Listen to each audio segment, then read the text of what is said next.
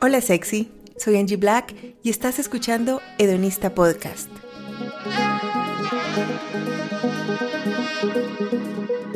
Aquí se habla de lo que nadie habla, sexo, amor, placer y relaciones. Hedonista Podcast es patrocinado por Hedonista Love y Hedonista Sex Shop. Visita ya www.hedonista.love. Compra ese juguete que siempre has querido y accede a cursos y talleres que cambiarán tu vida personal e íntima. En Hedonista Podcast usamos palabras explícitas. Si estás en compañía de menores, por favor, usa audífonos. Recuerda compartir este podcast y seguirme en mis redes sociales arroba hedonista.love. Y si mi contenido te ha servido para crecer como persona y quieres apoyarme, ve al enlace que encontrarás en la descripción de este episodio.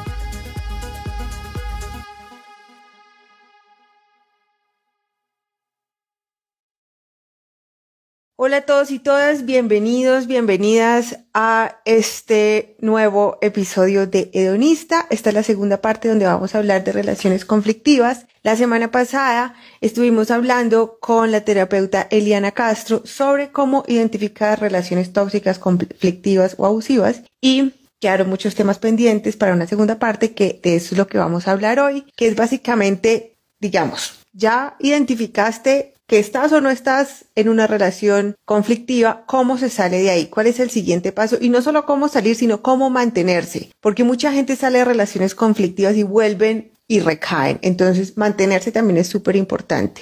Hola Eliana, bienvenida. Muchas gracias, qué gusto estar aquí de nuevo. Bienvenidos a todos y todas. Estamos gracias. A, sí, gracias a ti. Como ya dijimos, esta es la segunda parte de de las relaciones conflictivas. Entonces, empecemos con preguntas básicas, ¿no? Digamos, ya una persona identificó que está en una relación conflictiva. ¿Cómo me salgo de ahí? No, porque tú nos contabas la semana pasada como por qué es tan complicado y por qué son adictivas, entre comillas, aunque yo no sé si adicción sea el término correcto, pero salir de ahí es complicado, ¿no? Digamos, muchas veces, aunque hay personas que ya tienen la conciencia de que están en una relación que no es saludable, que es conflictiva y que deben salir, no saben cómo hacerlo. Entonces, ¿cuáles serían como esos, esos pasos para salir de una relación conflictiva? Bueno, a mí se me ocurren varios que creo que, que, pueden ser funcionales, aparte de lo que ya dijimos en el, en el primer live de la semana pasada, y es el tema terapéutico, es fundamental. Pero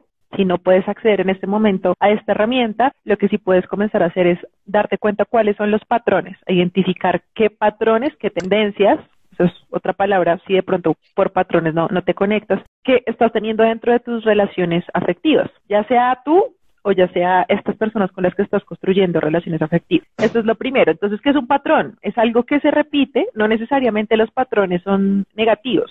Y aparte de eso, creo que también sería muy funcional identificar la historia familiar. Entonces, si no has visto el primer video del, del Instagram Live de la semana pasada, te invito a verlo porque ahí dado un ejemplo perfecto y es que ella nos contaba un poco de, de, de, la relación con su padre. Entonces, claro, ella tenía claro en su cabeza cuál, cómo podía verse y cómo podría sentirse ciertos comportamientos violentos, pero en primer momento eso no fue una suficiente herramienta para ella poder identificar lo que necesitaba identificar. Entonces, fíjense que por eso es fundamental que o asistamos a espacios terapéuticos, asistamos a grupos de apoyo, asistamos a talleres sobre estos temas, que ahorita hay un montón, que creo que eso también es, es un acercamiento importante porque creo que también dar el paso de decir, bueno, yo quiero asistir a terapia porque yo quiero soltar esta relación, no sé cómo y necesito ayuda, no es un, pues una decisión que se tome fácil. Y hay, hay personas que se la toman de una y hay otras personas que se demoran un poquito más y está bien, porque pues a nadie le enseñaron a confrontarse con sus propios, eh, con su oscuridad y también con las cosas que le duelen, ¿no? Entonces, esa es mi recomendación inicial. Perfecto.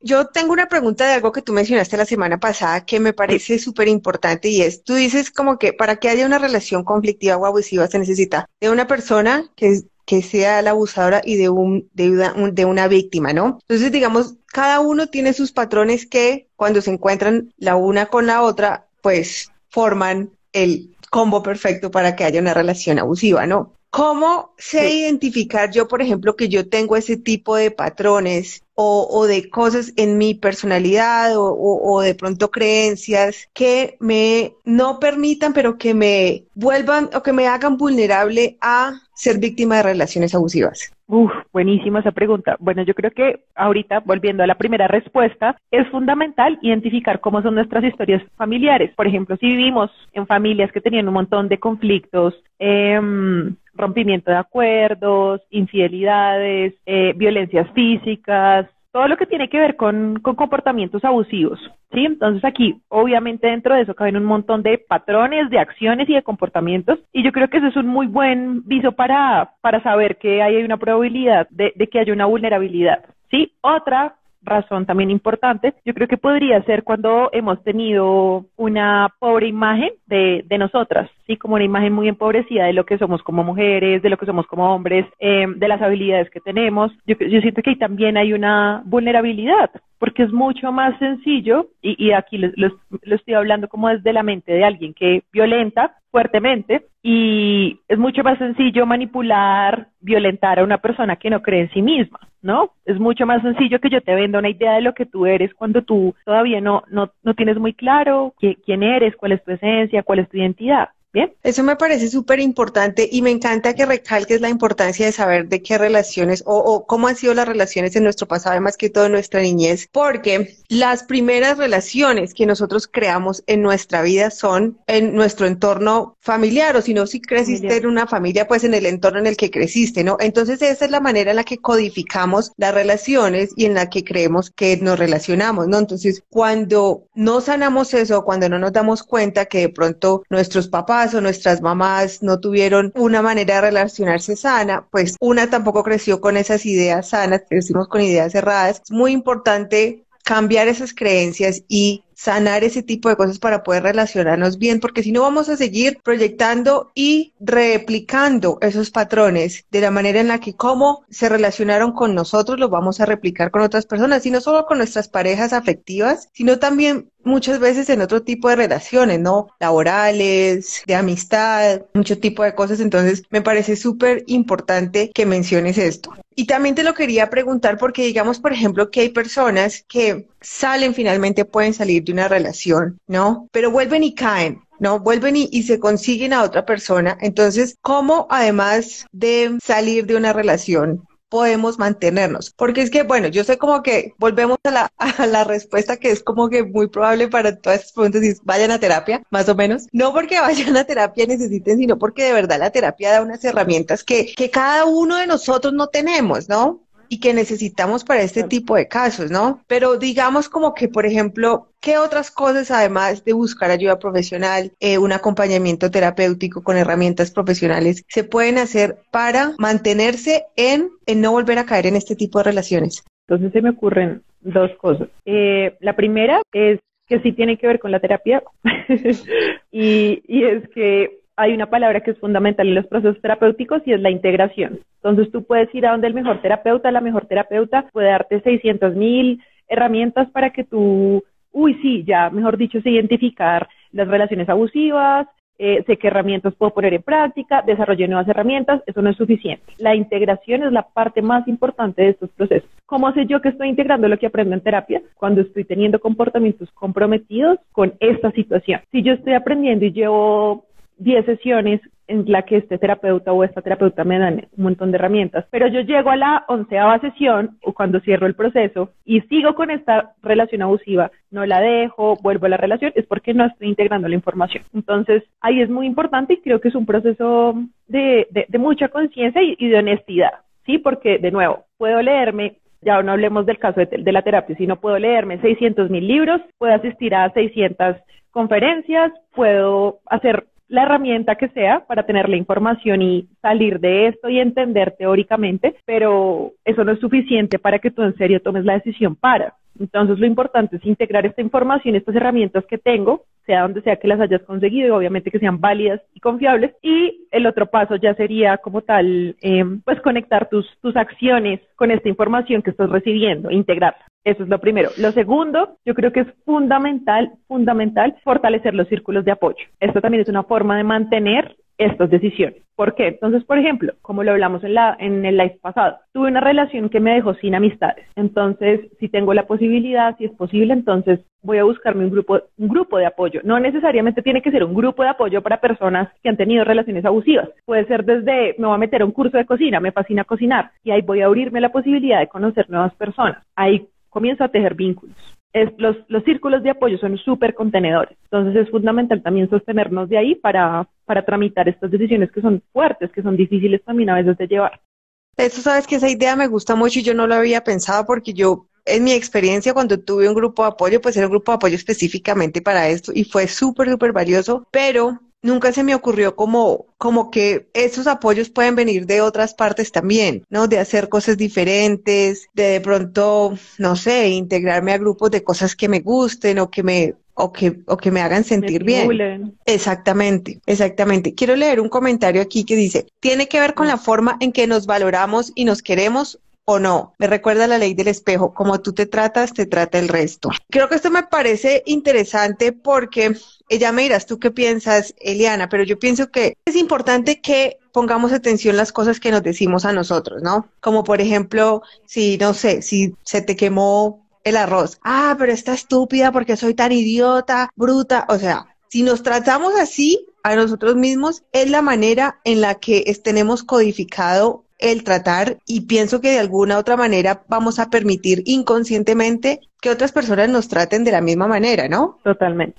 Sí, sí, sí, y, me encanta eso de la ley del espejo, porque yo siento que, eh, sobre todo en relaciones que ya son a mediano y largo plazo, uno sí comienza mucho a proyectarse en el otro. Entonces creo que por eso es muy importante, pienso yo, uno revisarse mucho, como estarse viendo hacia adentro antes de, de consolidar ciertos vínculos, sí, porque es que las relaciones no son como cuando uno se cambia de calzones. Es una decisión que impacta tu vida, que impacta, tu vida emocional. Entonces, fíjate que ahí uno puede comenzar a, darse cuenta de, de, los tratos que uno tiene, cómo los está exteriorizando hacia los otros. Obviamente aquí hago una aclaración y es, a veces esta ley del espejo se utiliza mucho para invisibilizar situaciones de violencia. Entonces, no, que, no queremos decir, o al menos yo, creo que Angie tampoco, eh, no queremos decir que entonces, como tú, yo me estoy reflejando en ti, entonces, si tú, no sé, me agredes físicamente, tienes algún comportamiento súper abusivo conmigo, entonces, no, pues eso fue lo que yo reflejé, entonces, pues yo me lo merezco. Entonces, hay que tener mucho cuidado con eso que también nos decimos, ¿no? Como, bueno, o sea, hasta donde sí es un reflejo y hasta donde tú sí me estás violentando y esto tiene un nombre y es que está siendo abusivo abusivo. Sí, me encanta eso, me encanta. Las personas que nos están viendo, si tienen preguntas, dejen las preguntas en los comentarios. Eh, yo tengo unas preguntas que me dejaron aquí en Instagram y quiero leerlas. Quiero comenzar con esta pregunta que me parece súper interesante y dice, vi el video de cómo saber si estás en una relación tóxica y me gustó, sin embargo quedé con una duda. Entonces, nunca se le debería preguntar a la pareja con quién va a salir, dónde va a estar o con quién está hablando. Lo digo porque a pesar de que estoy de acuerdo en que no es lo correcto, no quiere decir que a veces no me dé curiosidad saberlo. Me parece una pregunta muy interesante. Es muy interesante, pero entonces fíjense en ahí, hay que hacer la distinción entre dos cosas fundamentales. Una cosa es curiosidad, otra cosa es control. Yo puedo ver, eh, mi, mi, pareja va a salir, me dice, bueno, nos vemos más tarde. No, no veo ningún problema en preguntarle, ah, bueno, mi amor, ¿a dónde vas? es una pregunta, yo siento que también, eh, y sobre todo en, en, pues en todas las situaciones que hay a nivel mundial, pues creo que es normal preguntarle a alguien como por seguridad, al menos yo lo hago por, seguridad sobre todo. Pero de nuevo, una cosa es la curiosidad, otra cosa es el control. Cuando este comportamiento de curiosidad yo lo estoy haciendo todos los días, entonces no solo te pregunto dónde vas, sino te pregunto dónde estás, con quién estás, a qué hora vuelves, y todo el tiempo estoy ahí como en un comportamiento de control, pues yo creo que ahí ya es cuando estoy teniendo un comportamiento abusivo contigo, porque ya no es esta curiosidad de saber cómo estás, eh, saber si vuelves o si necesitas, no sé, que te pida un taxi, lo que sea, sino ya es un comportamiento abusivo que la, que digamos que la búsqueda que tiene, que el norte que busca, es el control. Y pues del control se desencadenan otro montón de situaciones abusivas bastante complejas. No sé, se me acaba de ocurrir con lo que tú estás diciendo que también hay que mirar otro tipo de conductas, ¿no? No es solamente preguntarle a la persona para dónde vas o cómo vas a estar, ¿no? Es también ver qué otro, qué otro tipo de cosas que puedan ser controladoras se pueden estar haciendo, porque es que esto no es solo una indicación, ¿no? Yo puedo preguntar como curiosidad de para dónde vas, pero puedo estar haciendo haciendo o teniendo conductas controladoras en otros aspectos, ¿no? Entonces pienso que también, también se puede de pronto como que hacer una, no sé, una pausa y mirar como que, ok, hago de pronto otro tipo de cosas que sean controladoras o que sí, o que limiten a mi pareja y de ahí de acuerdo como que ver bueno, esto sí es una conducta que necesito revisar, que necesito cambiar, que necesito mejorar y, hacerlo de otra manera, ¿no? Sí, de, acuerdo, me parece que la respuesta de Angie complementa un montón lo que estoy diciendo. Bueno, otra pregunta que me pareció súper importante. Eh, si una relación se vuelve conflictiva, ¿es posible arreglarla o es mejor salir? Mm, bueno, pues es que las relaciones de pareja pueden tener conflictos en muchos niveles. Si, es, si la relación se vuelve conflictiva porque es una relación abusiva, yo creo que lo mejor sí sería salir de la relación. Pero la palabra conflicto abarca muchas cosas. Tú y yo podemos tener un conflicto como pareja porque a mí me gusta que siempre que te vayas al trabajo des la cama tendida, pero esto es algo, es, otro tipo de conflictos, ¿no? Dentro del, del marco de las relaciones hay muchas clases de conflicto, pero creo que las que ya tienen que ver con, con transgredir los límites de cuidado del otro, transgredir el cuerpo del otro, transgredir la intimidad del otro, es para mí una señal de, mm, bueno, si de verdad necesitas esta relación, cómo te hace sentir esta relación, creo que es ahí sería muy importante hacer estas preguntas. Me parece un, sí, me parece una, una muy buena manera de describirlo porque, claro, un conflicto no es lo mismo que un abuso.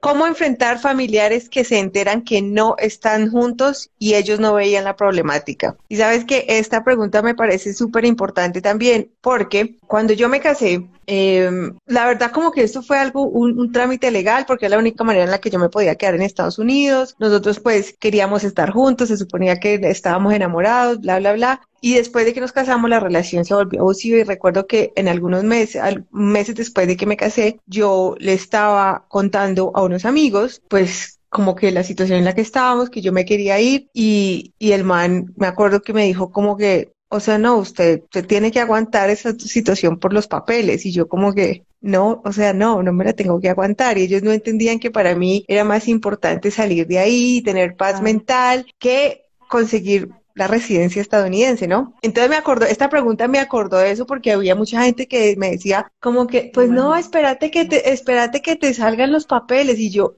o sea, ustedes no se imaginan lo que era para mí cada día que estás viviendo. Yo no podía, yo no podía esperar, no podía esperar más, de verdad que no podía esperar y yo me di cuenta que mi paz, que mi valor y que todo lo mío valía muchísimo más que tener esos papeles, ¿no? Entonces, bueno, volviendo a la pregunta, ¿cuál sería la respuesta a esta pregunta? Solo compartir eso. No, buenísimo. Es un excelente ejemplo. Fíjense que yo creo que ese tipo de comentarios de la gente surgen a partir de que estamos acostumbrados a, de nuevo, tener una visión del amor desde lo romántico. El amor romántico perpetúa muchas de estas creencias, ¿sí? Entonces, como entonces, en este caso era la residencia, pero en otros casos son los hijos, pero en otros casos es el trabajo, pero en otros casos es las posibilidades económicas, un montón de posibilidades en las que la gente dice, no, pero pues usted aguántese eso, porque pues mire lo otro que consigue. Entonces, fíjense también ahí lo que nos muestra dónde está posicionado el bienestar emocional y dónde están las, esas otras cosas que tú puedes obtener y mantener al estar en una relación abusiva. Entonces, yo que pienso que es lo más importante ahí, límites. Esa es la palabra más importante, límites, porque tanto a nivel familiar, a nivel de amistad, creo que es muy importante, y, esto ahí les, les, les boto un ejercicio.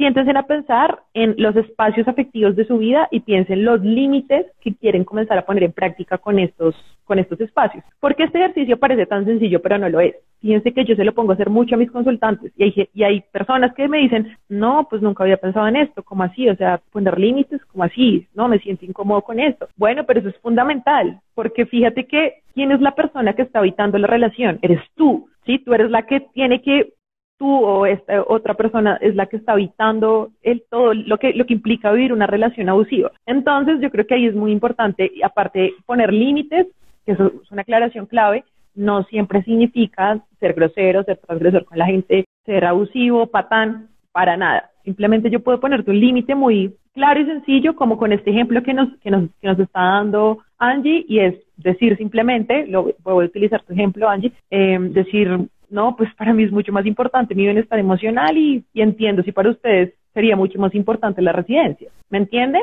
Hay la gente, y hay otra clave, cuando la gente se rebota, cuando nosotros les ponemos límites de cuidado, porque los límites lo que buscan es cuidarnos adentro, eh, pues yo creo que también eso demuestra cuáles son los vínculos de los que estamos rodeados. ¿sí? Como te muestra la gente qué es lo que pone primero, que tú estés bien o que tú tengas, por ejemplo, en este caso, una residencia dentro de un país.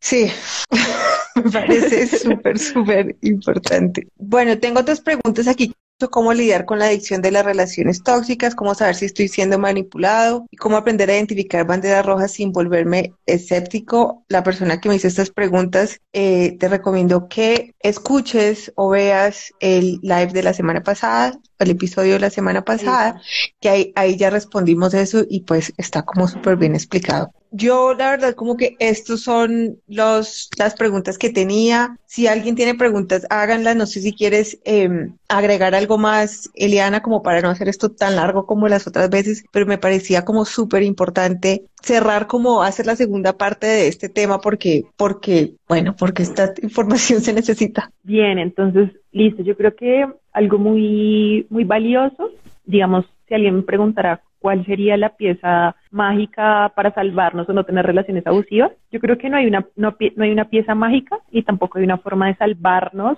de ellas, pero creo que algo que sí podemos hacer es trabajar mucho en, en saber escuchar lo que sentimos, ¿saben? Porque el cuerpo siempre nos está hablando. ¿Y por qué meto aquí el cuerpo? Porque cuando nosotros estamos en relaciones abusivas, o los hombres también, por supuesto, eh, el cuerpo siempre está dando señales, ¿sí? Entonces, uy, no, siempre que esta persona viene, que es mi pareja, y comienza a gritarme, me da un dolor de estómago horrible y duro con dolor de estómago, toda la semana. Eso es una señal. Entonces es como hay que escucharse y creo que eso es, eso es una práctica muy buena de salud mental, no solamente para las relaciones abusivas, porque cuando te escuchas, al menos puedes llegar al primer paso, que es uno de los más difíciles, y es identificar que tu relación es abusiva. Entonces creo que también, ¿cómo puedo identificar que esto es una relación abusiva cuando yo me estoy escuchando todo el tiempo? Sí, esto me gusta, no me gusta, ¿cómo me hace sentir esto que está sucediendo en este momento con mi pareja? Es, ahí es muy importante la, la escucha activa hacia adentro, hacia nosotros mismos. Eso me parece, me parece súper importante y te agradezco. Justo estaba esta semana en una clase donde nos decían, como que nos ponían a hacer un ejercicio de, cuando no sabemos cómo conectarnos o cómo, o cómo escuchar el cuerpo. Son cinco minutos, respiras, respiras, te calmas, te centras y piensa en algo positivo y, y, mira en qué parte del cuerpo lo sientes y luego como que puedes pensar en algo negativo, en una situación negativa y mira en qué parte del cuerpo lo sientes y así uno comienza como a identificar. Yo ya tengo muy claro como en dónde tengo mis partes, las más negativas, por supuesto, las, las reconozco mucho más fácil. Pero es súper importante, me parece súper importante eso que dices porque no tenemos la costumbre de hacerlo y definitivamente la intuición se manifiesta a través del cuerpo y yo pienso que la intuición es muy sabia, ¿no? Entonces, eh, te agradezco mucho por ese consejo. Eliana, creo que voy a dejar acá por hoy. tenemos suficiente, suficiente tema para, para digerir, para tratar. Cuéntanos eh, cuáles son tus redes sociales, dónde te pueden encontrar la gente que quiera asesorías o que quiera terapia, eh, cómo se pueden comunicar contigo. Perfecto, claro que sí. Bueno, me pueden encontrar en arroba eli raya el piso imaginario y ahí pueden escribirme. También ahí está el linkcito para que soliciten sus citas. Súper bienvenidos todos y todas. De verdad que ahí estoy con todo el gusto para acompañarles en lo que necesiten y sobre todo acompañarles a hacerse cargo porque siento que a veces las relaciones abusivas nos hacen sentir mucha culpa como de, uy, pero si ve, yo fui una idiota o un idiota al aceptar esta relación sí, o sea, de verdad la cagué conmigo mismo, pero es lindo también comenzarse a ser responsable de eso desde otro lugar, desde un lugar en el que tú no te narras de una forma negativa, ¿bien? Entonces ahí estoy para acompañarles con todo el gusto. Gracias por la invitación, querida Angie. A ti, Eliana, muchísimas gracias por aceptarla y por compartirnos eh, tu conocimiento. un abrazo gigante. Te mando un abrazo. Lo mismo. Chao. Chao.